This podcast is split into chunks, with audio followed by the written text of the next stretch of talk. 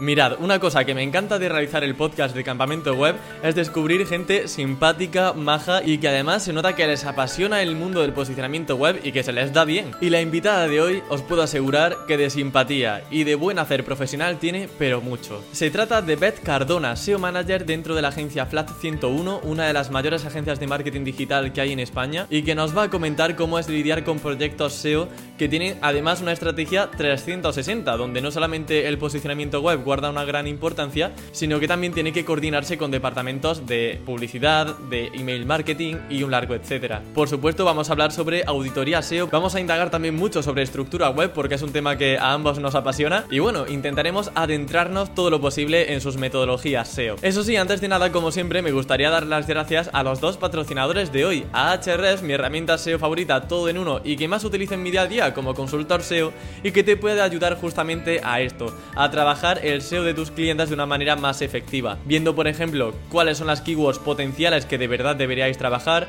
alinear el link building a su estrategia de negocio, analizar a la competencia o incluso automatizar una auditoría SEO de forma completamente gratuita con su Ahrefs Webmaster Tools. Y por otro lado, a Rayola Networks, mi hosting de confianza y del que tenéis un 20% de descuento en la descripción. Si vas a crear un nuevo sitio web, aprovechalo porque así te va a salir más barato. Hechas las presentaciones, ahora sí que sí, doy paso a Beth Cardona. Muy buenas, Beth, bienvenida a Campamento Web, ¿qué tal estás? Eh, bueno, súper nerviosa y sobre todo darte las gracias por invitarme, que bueno, siempre es un placer compartir experiencias y conocimientos con otro compañero de profesión, pero sobre todo pues tener la oportunidad ¿no? de, de hablarle mm. también a mucha más gente, que tienes muchísima comunidad. bueno, Beth, el placer es realmente mío. De nervios nada, aquí vamos a estar hablando como dos amigos eh, sobre SEO, sobre nuestro día a día. Y bueno, trabajas en una agencia que, vamos, eh, diría que es una de las más grandes agencias de marketing digital en España, que es Flat 101. Sois un montón de trabajadores allí y tú te encargas de la parte SEO, que por supuesto pues es un poco la que más nos interesa aquí en Campamento Web. Vamos a hablar sobre mm, cómo hacer una estrategia SEO alineada al negocio, porque muchas veces pensamos que si en keywords, en URLs, en el lado técnico, y nos olvidamos de lo realmente importante, que es el dinerito, el money, la rentabilidad que le podamos sacar a un, a un cliente. Así que como sé que en Flat 101 lo hacéis muy bien, quería pues, saber un poco eso, vuestra metodología.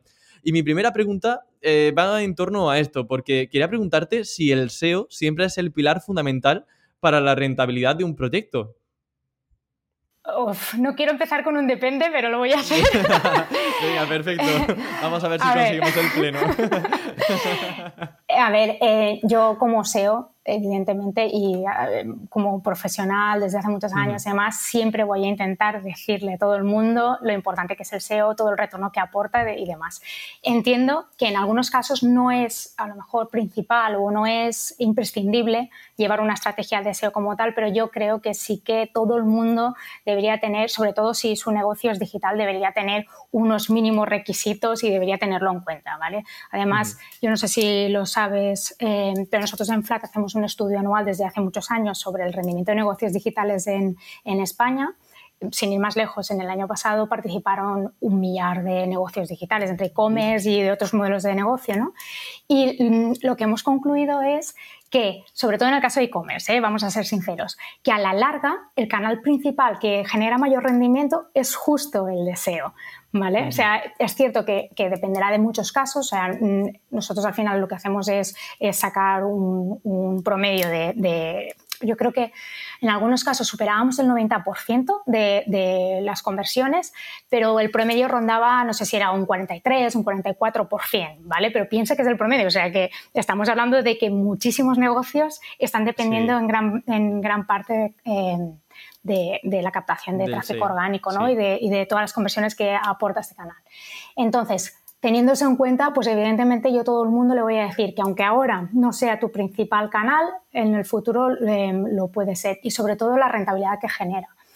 De todos modos, entiendo que hay algunos, eh, sobre todo algunos sectores, que a lo mejor el SEO no es tan necesario o no es tan imprescindible como comentábamos antes. Por ejemplo, yo en el sector industrial, nosotros tenemos un cliente em, bueno, tenemos varios clientes del sector industrial, pero se me ocurre uno en concreto que vende eh, productos químicos, pero lo que sería la base, ¿no? Se lo vende a farmacéuticas, a laboratorios, para que estos mm, fabriquen pues eh, ya lo que sean los combustibles y demás. Entonces, en este caso, nosotros les ayudamos con la capa técnica, les ayudamos con toda la optimización de los contenidos, orientar los contenidos a profesionales, estar en todos los sitios donde está su público objetivo, o sea, les puedes ayudar, pero llega un momento que reconozco que es un poco difícil aportar ese valor añadido. Pero incluso en estos, yo pienso, todo lo que es sector salud, eh, por ejemplo, las farmacéuticas que no pueden hablar directamente o, promover o promocionar o vender sus productos. Em, se me ocurren también em, todo lo que sea mm, em, juguetes u objetos eróticos, todo lo que es alcohol, todo eso, que al final no pueden hacer ni campañas y que si no tienes una base de datos es difícil llegar a tu, a tu público, qué mejor que resolver todas las preguntas que hace tu público objetivo en los buscadores para tener presencia, aunque no promociones estos productos. Entonces, incluso ahí no sé, no sé qué opinas, ¿no? Pero yo creo que, jugamos un gran papel, sobre todo en penetración de marca, ¿no? En ganar autoridad. Que te Sobre todo porque cuando alguien busca una keyword, eh, la gente va con un problema en la cabeza y que realmente una empresa puede solventar. No estamos atacando, como por ejemplo con ads, de forma invasiva, intrusiva, a una persona a, la que a lo mejor ni le interesa la publicidad. Anda que no hay veces que vemos un anuncio y decimos, pero si es que a mí esto ni me va ni me viene y te bombardean 40 veces al día con eso. Y digo, si yo nunca voy a comprar esto. Sin embargo, el SEO, si nos están encontrando es porque previamente han tenido esa inquietud, ese problema y quieren encontrar una solución. O sea, que vamos directamente al público objetivo. Esa es una gran ventaja.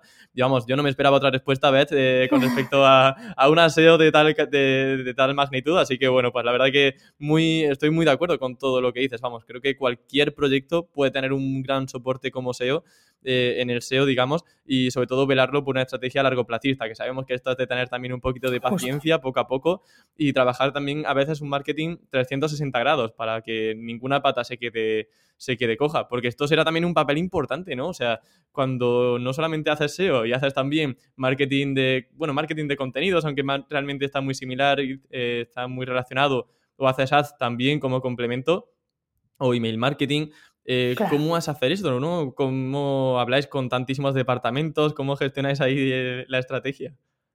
Em, y además, justo mientras estabas comentando las diferentes plataformas o em, de elementos del ecosistema digital, no, no, todo el rato estamos pensando a lo mejor en, en, web, pero también hay, existe, o sea, el SEO lo puedes hacer para lo puedes hacer para YouTube, lo puedes hacer para Amazon, o sea que realmente incluso no, no, no, nos delimitamos.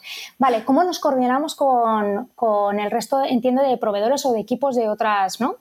Sí, otro departamento, sí. Pues es bastante complicado porque al final todos tenemos un roadmap, todos queremos priorizar nuestras acciones. O sea, yo entiendo que Tú dices aquí que el SEO es lo mejor, pero a lo mejor el de email marketing te dice, no, no, que es que el, dinero está en la lista. Claro. A ver, en el caso en el que nosotros lo hagamos todo, que, nosotros evidentemente siempre intentamos como ser partners, ¿no? Intentamos cubrir todas las patas, pero es cierto que no siempre es posible y tienes que colaborar con equipos internos o, equipos de otros proveedores. Entonces, aquí es cierto que depende mucho de, lo accesibles que seamos, ¿no? Porque eso al final eh, evidentemente es así, va mucho más de personas que de metodología de trabajo. Entonces, si el resto de equipos em, tienen ganas de trabajar en equipo, pues fantástico, o sea, podemos coordinarnos bien. Si no, es cierto que al final tienes que tirar mucho del cliente. ¿Qué es lo que hacemos en Flat? Pues em, todas las acciones que nosotros queremos abordar siempre intentamos establecer un retorno para ellas, ¿no? e intentamos estimar un poco eh, los esfuerzos que nos van a conllevar. Entonces, se lo trasladas al cliente y le explicas también pues, posibles stoppers que no dependan solo de ti, que dependan también de, de otros equipos. Em, también le intentas explicar pues timings o cuándo sería mejor abordar esa tarea. Entonces, con la colaboración del cliente, pues ya intentas pintar ese roadmap y siempre alineado un poco con, con, el roadmap que tengan ellos, evidentemente. Pero aquí, lamentablemente, tengo que reconocer que depende mucho más de cuánto congenies, ¿no? Y de si realmente tienes esa figura responsable en cliente que sea capaz de alinear los esfuerzos que otra cosa, porque yo supongo que todos nos hemos pegado con tecnología y todo el mundo quiere recursos de tecnología, todos queremos y hay que elegir, ¿no? Tienes que priorizar.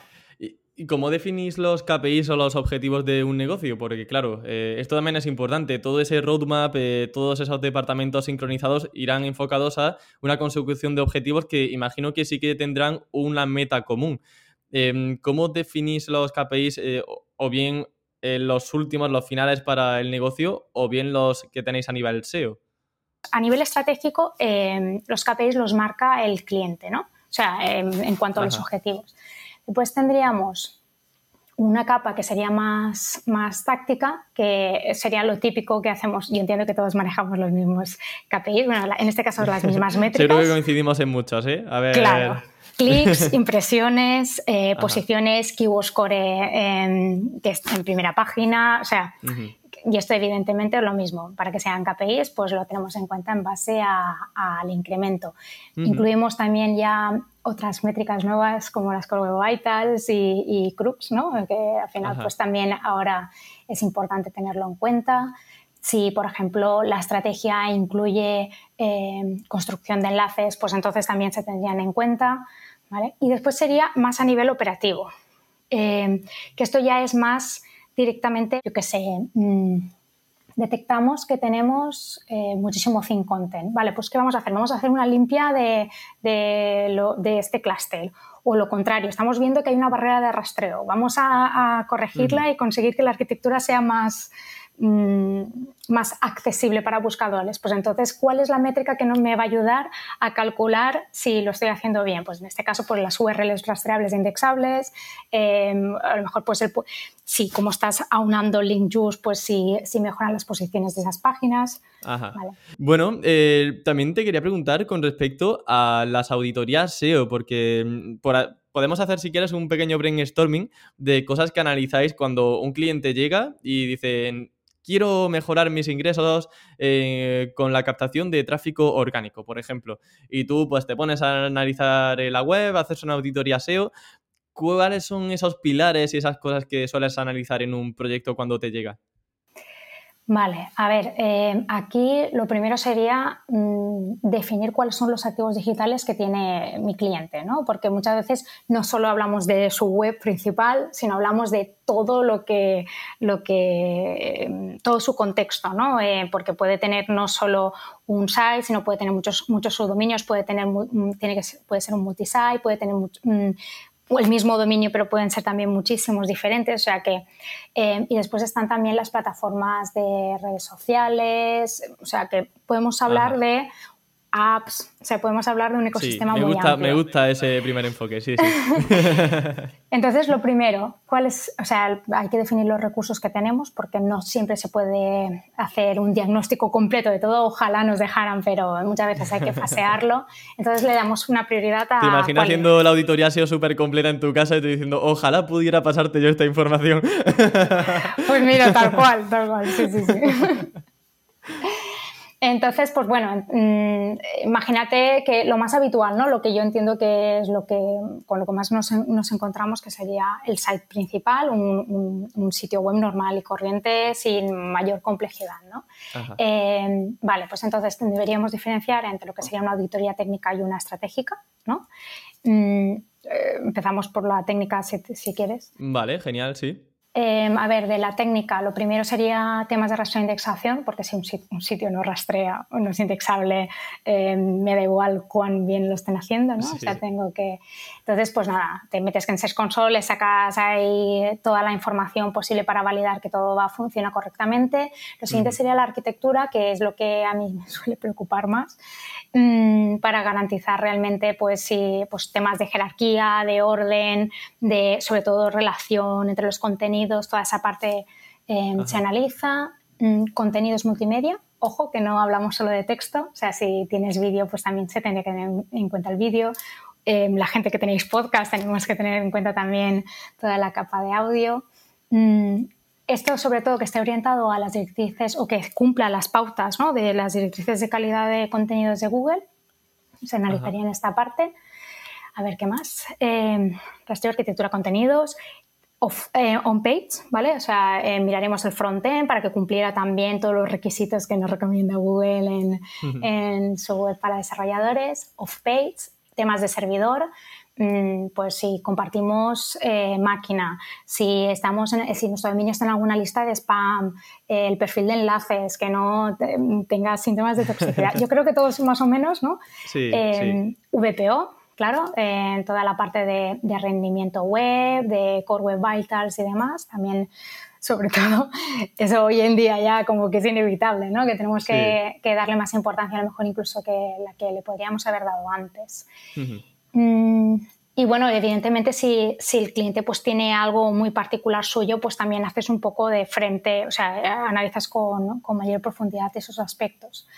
Mm, yo creo que la parte técnica más o menos estaría cubierta, no sé si me he dejado algo. Eh, bueno, evidentemente para diferentes dispositivos hay que tener en cuenta las diferentes, aunque generalmente todo es mobile. Por ejemplo, lo que hablábamos antes del sector industrial, mm, todavía se utiliza mucho el ordenador de sobremesa, entonces pues también tendríamos que tener en cuenta eso. Y aparte de, o sea, la parte estratégica, la parte estratégica ya sería, pues, evidentemente, eh, cuáles son nuestros keywords core de negocio, que muchas veces el cliente te dice unas y realmente son otras. Entonces, lo tienes que Sí, por ejemplo, ¿cómo, ¿cómo, podemos detectar un cliente que tenga unas keywords que piensa que son buenas y realmente no lo son así?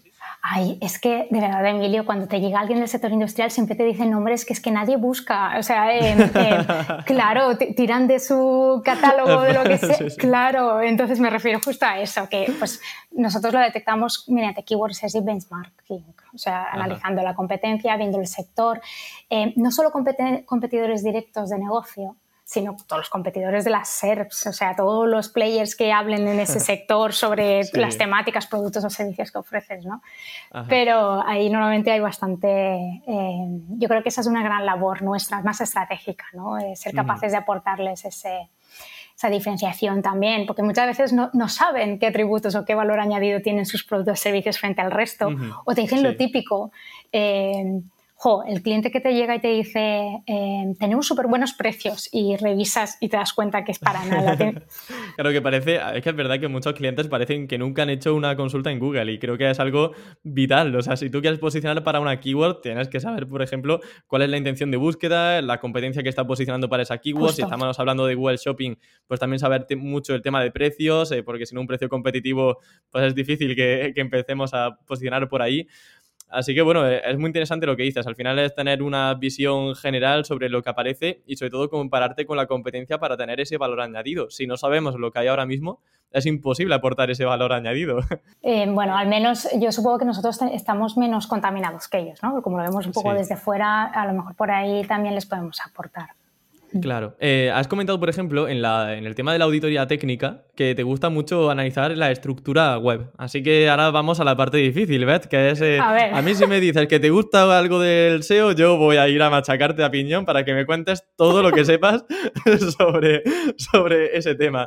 Así que te ha tocado hablar de estructura web. Cuando tú entras en un sitio, ¿qué es lo que hace que te salten las alarmas en cuanto a estructura web?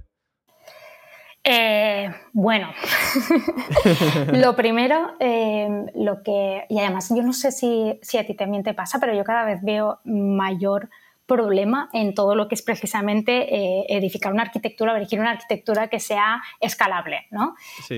a mí, sientas en un site pequeño que está todo enlazado desde el menú principal es un pequeño.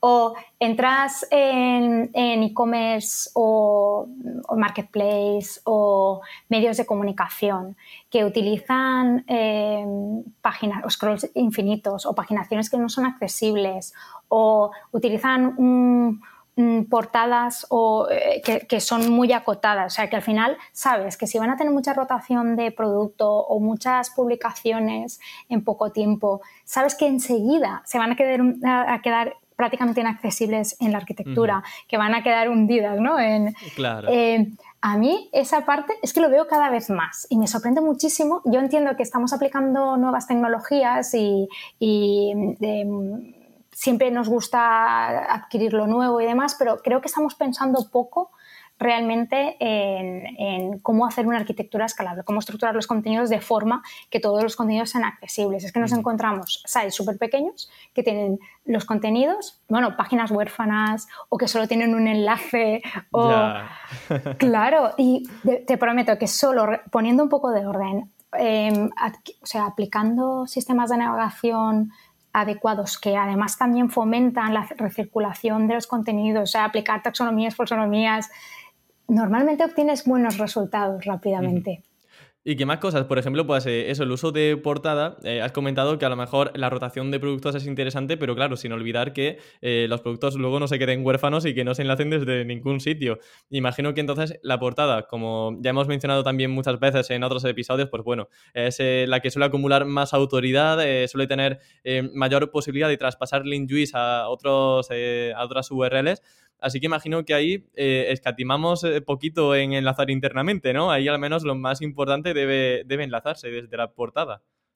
Pero es que yo no podría haberlo descrito mejor. Estoy totalmente de acuerdo. Sí, que, aquí hacemos una derrama del Injust. Eh, vamos, no, pensamos que. Pero no solo el Injust. O sea, piensa en el crowd budget realmente a ti te interesa optimizar lo máximo posible los recursos que tienes, sobre todo si, ya te, ya te digo, si tienes contenidos que, publicas con mucha frecuencia.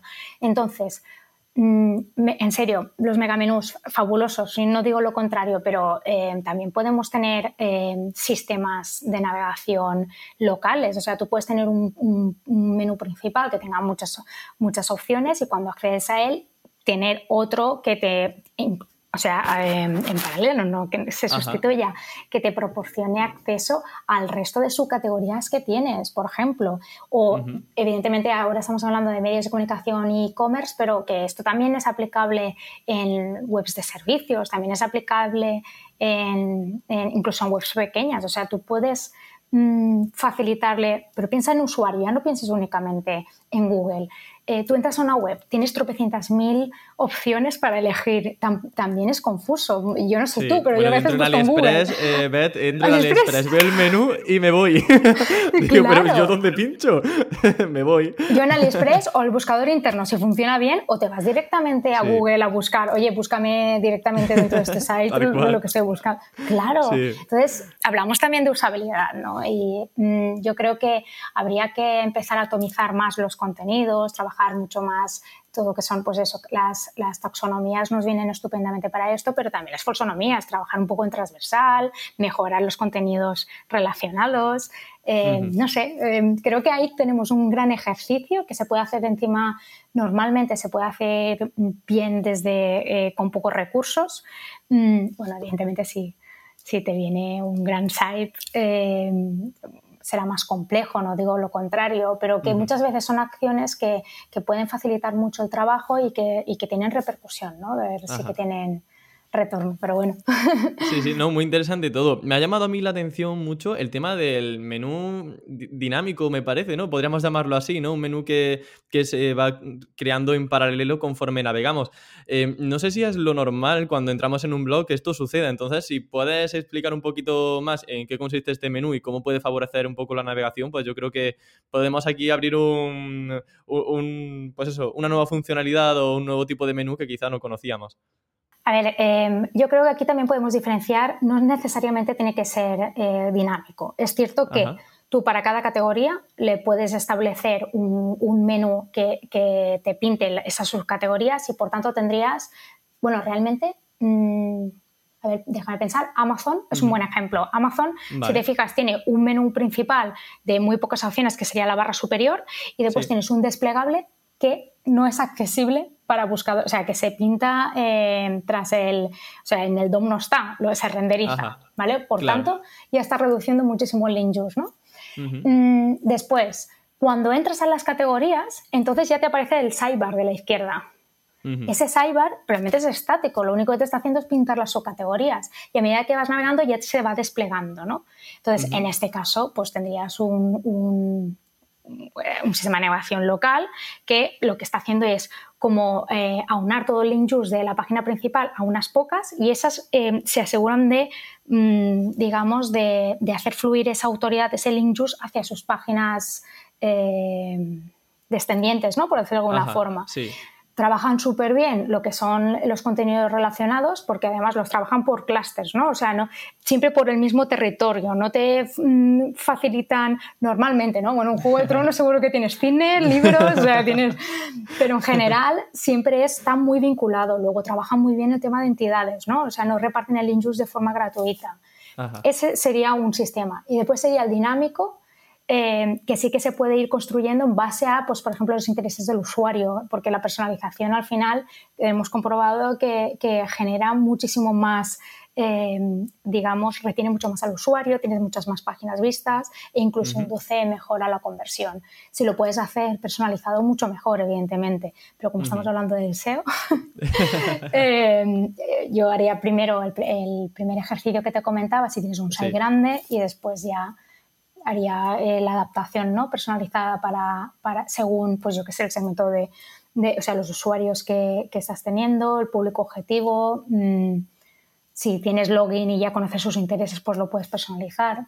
Ajá. Genial, genial, qué maravilla, Beth. La verdad que me, ha encantado todo esto. Así que un aplauso para Beth de la parte de estructura. Maravilloso, muy bien, muy bien. Ha salido bien del interrogatorio de, estructura web. Te has defendido genial. Em, así hablando ya de términos un poco más genéricos, te quería preguntar sobre cuáles son los errores SEO más frecuentes que suelen tener los clientes que os llegan. Porque claro, aquí como tú has dicho, mucho depende de cada cliente. Hay muchas cosas variopintas en cada uno.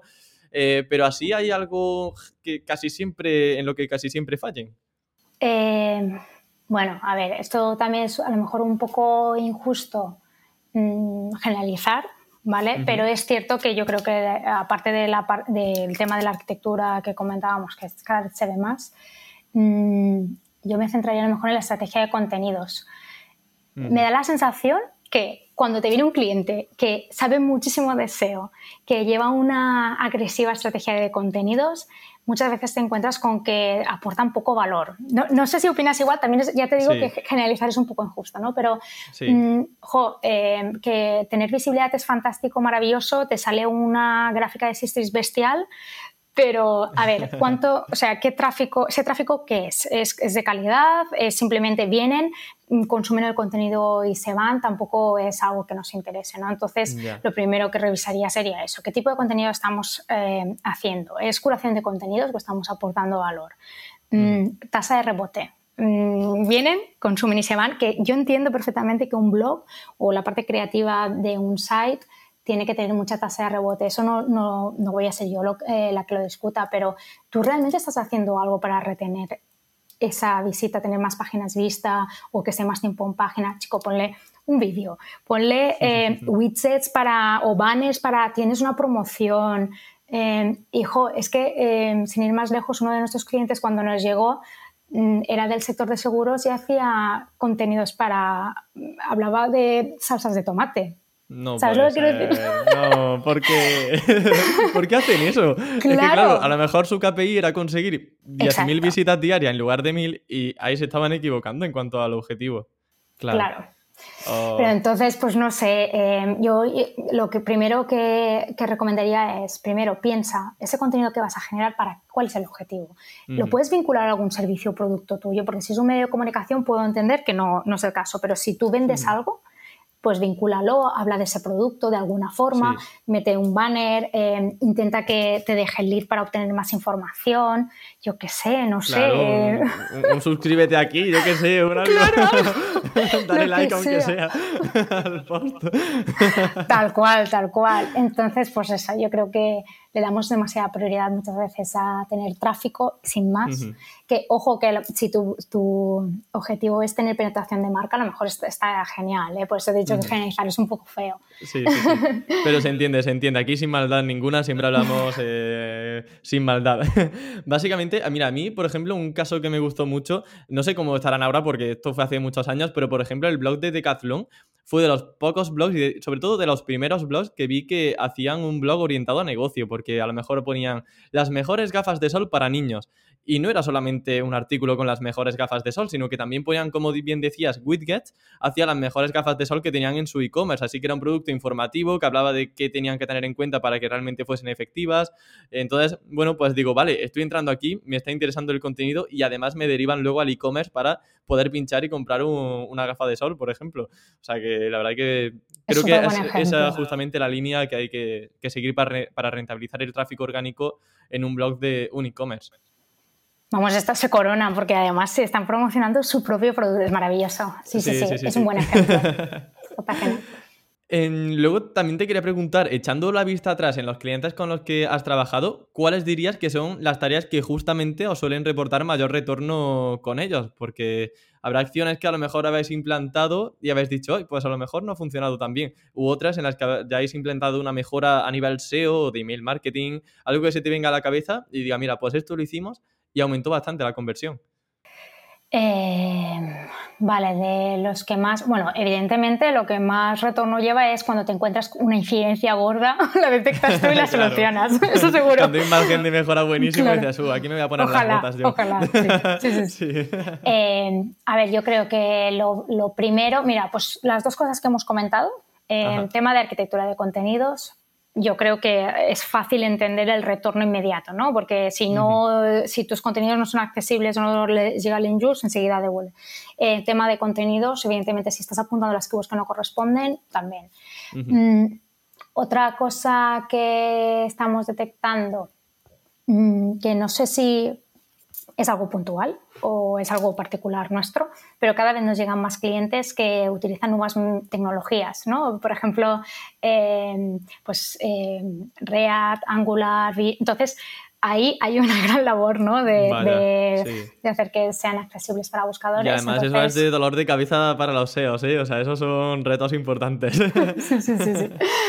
sí, porque ahí sí que te tienes que pegar con tecnología y tienes que conseguir recursos. Entonces, yo creo que esas tres... Eh, ay, antes he pensado una, antes de decirte justo esto. Ah, mira, eh, todo el tema de, conseguir feature snippets, de, ah, eso también...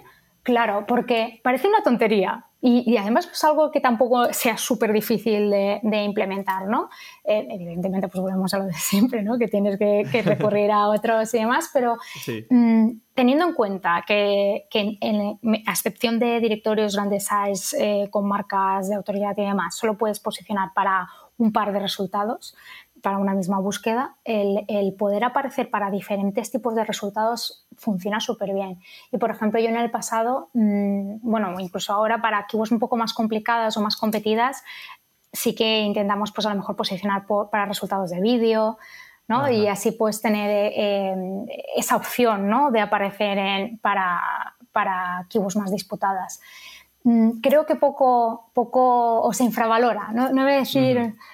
creo que se es que hay veces en los que en Google aparece un vídeo, pero en primera plana súper grande y dices, vale, ¿y ahora la web dónde está? Pues no hay casi web, o sea, casi todos son vídeos, feature snippets y al final o estás en vídeo o realmente para esa keyword nunca vas a tener visibilidad. Claro. Em, luego, por ejemplo, eh, hay una pregunta que te quería hacer en la parte de estructura que se me había pasado, ya es hablando de las URLs huérfanas, ¿cómo podemos encontrar URLs huérfanas en una web? Porque, claro, imagino gente que no tenga igual mucho conocimiento técnico, dice, vale, yo quiero realmente saber si una URL se ha enlazado una vez o ninguna. ¿Cómo podemos hacer ese proceso? Vale, a ver, em, yo te voy a decir todas las fuentes que nosotros utilizamos, que evidentemente a lo mejor las tienes todas y, y en algunos casos no será así. ¿Vale? Pero yo te digo las posibles formas de encontrarlo. Evidentemente con un crawl eso no se encuentra porque estamos hablando de páginas huérfanas que no son enlazadas. Entonces, nosotros lo que hacemos es tirar de las herramientas de medición porque si reciben tráfico, sea del canal que sea, eh, bueno, en este caso, si no está indexado en Google, eh, no será eh, orgánico. Por eso comento lo de que tienes que revisar todos los, todos los canales, ¿no? Claro. Entonces, nosotros lo que hacemos es cruzarlo con, otras herramientas. Lo puedes cruzar con tus IMAX, lo puedes cruzar si tienes análisis de logs también, ¿vale? Eh, y lo puedes cruzar con tus, con tus crawls también para si no tiene, si tiene cero enlaces, pero o te aparece y no, y no está enlazada en ningún sitio, ¿no? Pues entonces ya sabes que es una página huérfana. Entonces, para recopilar un poco em, herramientas de medición, Search Console eh, lo incluyo, ¿vale? No solo incluiría un Google o un, Adobe Analytics, incluiría Search Console e incluiría eh, crawls, eh, es que no crawls, análisis de logs. Hmm, y cruzaría toda esa información Ojo que Search Console eh, lo digo sobre todo por los enlaces externos, ¿no? que recibes externos, que también puedes utilizar herramientas de terceros para, por ejemplo, un, yo qué sé, Sistrix, Semrush, Hrefs, cualquiera que te pueda facilitar información sobre los enlaces que recibes, también te puede ayudar a identificar esas, esas URLs. Entonces, yo lo que tengo es ya un sistema que vuelco toda la información, se cruza y ya te saca directamente cuáles son esas, esas keywords. Ojo que si el sitio es muy grande ya tienes que tirar de herramientas profesionales o tener ya pues en cloud montada una solución para ello. Sí, luego, por ejemplo, eh, has dicho efectivamente que, claro, si una URL no se enlaza, eh, un crawl, por ejemplo, no sirve, pero si, por ejemplo, está en el sitemap, eh, aunque no se enlace internamente, a lo mejor con Screaming Frog, alguien que tenga Screaming Frog, quizás sí que puede ver ahí URLs huérfanas, ¿no? Con cero in links y, bueno, que podáis detectarlo fácilmente también. Claro. Mm. Lo bueno que tiene Screaming Frog es eso, sí. Genial. Eh, bueno, vamos eh, ya finalizando, entrando en la recta final de la entrevista, Beth. Eh, quería preguntarte también sobre cuáles serían vuestros must o las acciones SEO que siempre deben estar bien implementados en vuestros clientes, porque claro, hay algunas que a lo mejor en unos clientes son prioritarios, en otros no. ¿Qué es lo que casi siempre tiene que estar bien, sí o sí? Mm. Difícil, ¿no? Pasamos de preguntas, Beth, si quieres. Pasa palabra. Voy a darle, voy a empezar a dar comodines a los entrevistados, porque hay veces que ponéis unas caras que a mí ya me da esta cosa de, Oye, es que no haces preguntas fáciles. Claro, claro. Pero está bien, ¿eh? porque así eh, yo creo que son preguntas que nos hacemos todos y esto es súper interesante. A ver, evidentemente yo empezaría por los basics de SEO, que serían las recomendaciones que, nos da Google en su web para desarrolladores, ¿no? Lo típico de, pues, me pones encabezados, titles, todo eso habría que... Mm. Vamos a suponer que eso, los, básicos, a lo mejor no están súper bien implementados, pero como mínimo sí que los cumplen, ¿no? Eh, yo, a partir de ahí, mm, no miraría, no te puedo decir eh, acciones concretas para todos, pero sí que hablaría de modelo de negocio o de sector. Es decir, eh, si me viene un medio de comunicación, pues lo que hablábamos antes, lo primero que revisaría sería la arquitectura, porque un medio de comunicación, si no tiene una buena arquitectura, eh, pierde muchísimas oportunidades, ¿no? Que pasaría lo mismo con un marketplace o un e-commerce. Eh, si me viene, por ejemplo, una web desarrollada en un framework JavaScript pues entonces lo primero que, tiene que tener bien implementado es temas de rastro e indexación, que los enlaces eh, no estén por JavaScript, bueno, toda esa, parte, ¿no? Eh, que las URLs sean únicas, que sean accesibles, todo eso. Mm, si me viene, por ejemplo, un, un cliente del sector, yo qué sé, de You Money, You Life, ¿vale? Entonces, pues todo lo de, lo de AT, ¿no? O sea, me aseguraría que los contenidos aporten valor, que no sea decoración de contenidos, que estén firmados, que tengamos información de qué empresas hay detrás, de, de quién lo firma. O sea, ya me preocuparía por todos esos aspectos.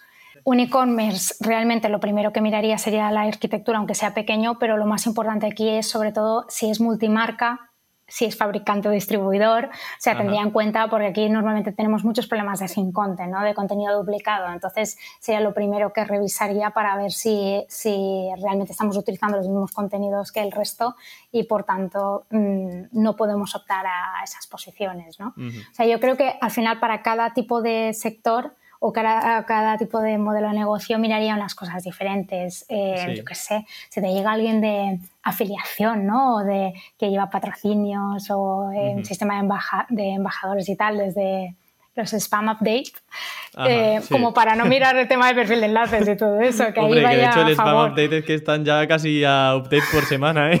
sí, justo. el de octubre, el de noviembre, el de diciembre, y digo, bueno, pues ya está. Oye, pero hay que pensar que Google lo que está haciendo es darnos trabajo, o sea, para que, que sí, nos no, necesiten yo estoy contento más. por esa parte. Aunque claro, evangelizar a los clientes para explicarles que esto, pues, estamos un poco a merced. Pues, pues mira, en octubre nos va a tocar lidiar con el spam, en noviembre nos toca con los afiliados y así todo el rato. Claro, justo. Y que suben y bajan. Bueno, también la parte positiva de estos updates es que son como más temáticos, no son core updates eh, principalmente, sino que están enfocados a un, a un sector de, de, la búsqueda, unos para el spam, otros para el product review update, más centrado en afiliación. Nos da pistas sobre qué debemos tocar para realmente poder mejorar el sitio, que eso creo que también es bastante positivo. Mejor que mm. antes, ¿no? Que era del, del core. Claro, el core, y tú, decías, vale, pues ya está. Eh, me voy a hacer unas lentejas porque no puedo hacer otra cosa. sí, sí, sí, tal cual. Em, bueno, Beth, eh, para finalizar, te quería preguntar sobre tus logros, porque bueno, eh, tienes una gran trayectoria en Flat 101, haber trabajado y lidiado con muchísimos clientes. quería preguntarte por cuál dirías que ha sido tu mayor logro SEO en tu recorrido por Flat 101. No sé, algún cliente que haya tenido un crecimiento orgánico explosivo y sobre todo que nos cuentes cuál es la estrategia SEO que se llevó a cabo aquí, aplicando todo lo práctico posible. Eh, vale, a ver, mm, yo estoy particularmente orgullosa de un proyecto en concreto porque arrancamos con eh, bastante terror, porque era como que todo lo teníamos en contra y ya, hace años, ¿vale? Pero es un buen ejemplo de que si trabajas en equipo, que le pones ganas, que te esfuerzas por dar lo mejor, obtienes buenos resultados, ¿no? En este caso era una startup de, reciente, generación, eh, de reciente creación, perdón,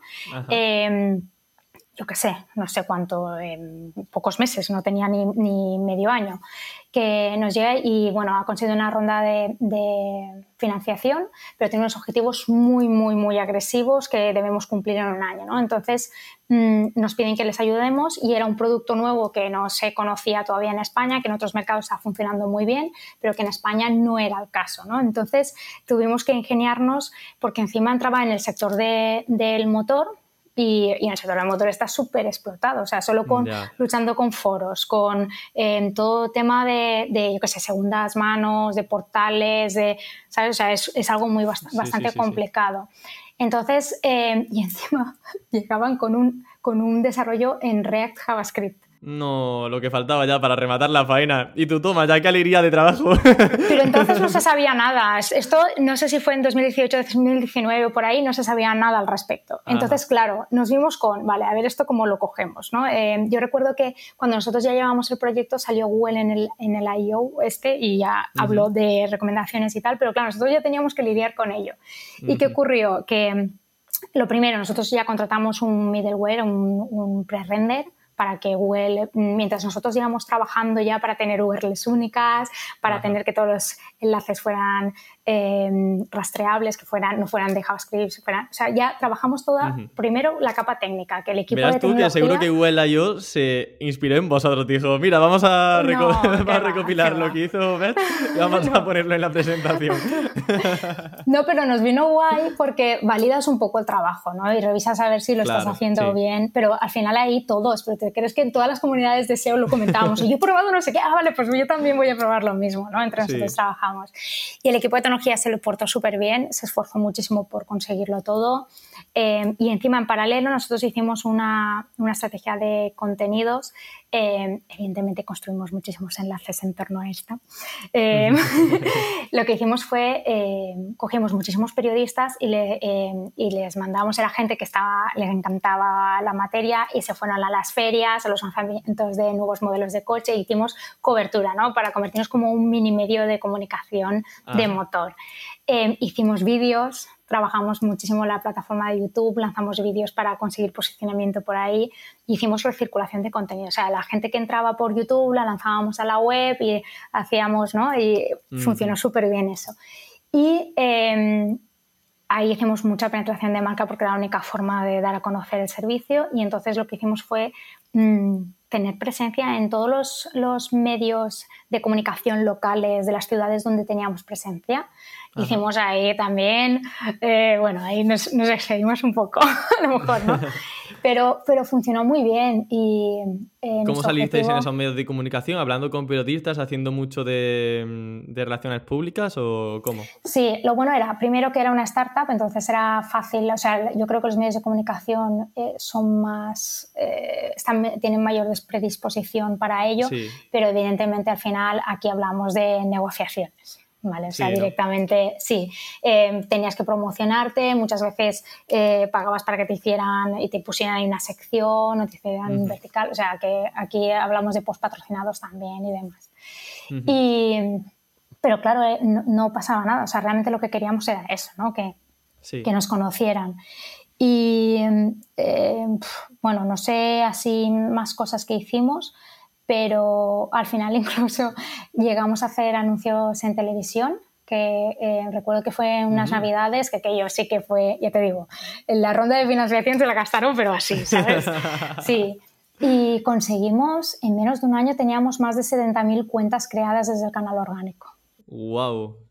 o sea, yo no he visto nada nunca igual, pero es que trabajando con ese equipo, es que cualquier cosa que sugerías, vale, vamos a hacerlo, vamos a probar, por probar, ¿sabes? O sea, era como, eh, era, era, una maravilla. O sea, la verdad es que yo reconozco que me lo pasé súper bien, conseguimos los objetivos, ellos ya pues em, pudieron crecer, en el servicio y todo eso, pero yo súper contenta porque, porque Mm, y nos demos cuenta de lo más importante, ¿no? De que hay que trabajar a diferentes velocidades. No puedes trabajar, o sea, no puedes hacer una cosa y esperar que obtener, resultados. Tienes que empezar a activar rápidamente varias cosas en paralelo, ¿no? Para, por si una te falla, tener la otra, o por si tarda en tener resultados, pues tenerlos cuanto antes.